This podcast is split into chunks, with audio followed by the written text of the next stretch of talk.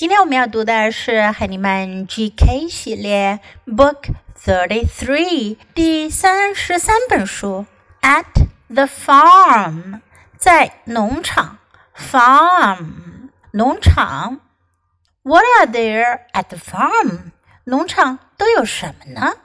Look at the picture. You may guess. First, let's listen to the book. At the farm. A cat is at the farm. And a little kitten is at the farm too. A dog is at the farm. And a little puppy is at the farm too. A duck is at the farm. And a little duckling is at the farm too. The pig is at the farm. And the little piglet is at the farm too. 这本书中我们用到的句型是哒哒哒 is at the farm，什么什么在农场，都有什么在农场呢？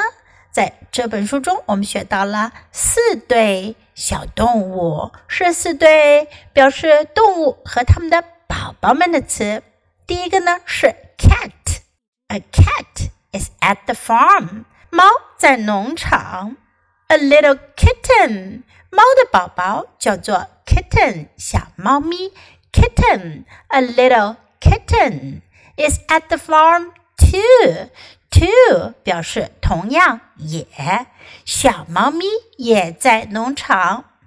接下来是 dog 狗 ，A dog is at the farm. A little puppy 小狗狗，A little puppy 小狗叫做 puppy dog puppy a little puppy is at the farm too.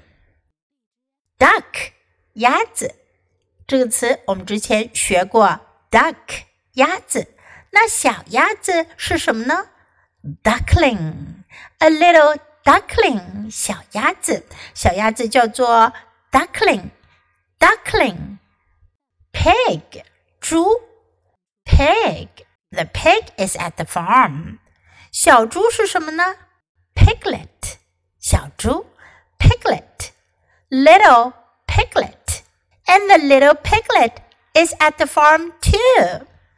OK，我们再来复习一下这四组动物和动物宝宝的单词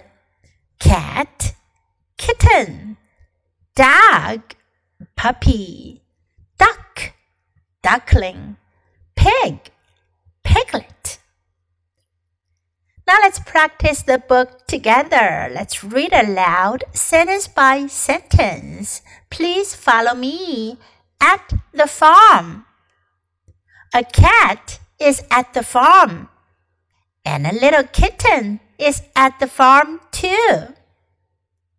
A dog is at the farm. And a little puppy is at the farm too. A duck is at the farm. And a little duckling is at the farm too. The pig is at the farm. And the little piglet is at the farm too. 这本书我们就读到这里，别忘了要继续练习反复朗读，直到你熟练掌握哦。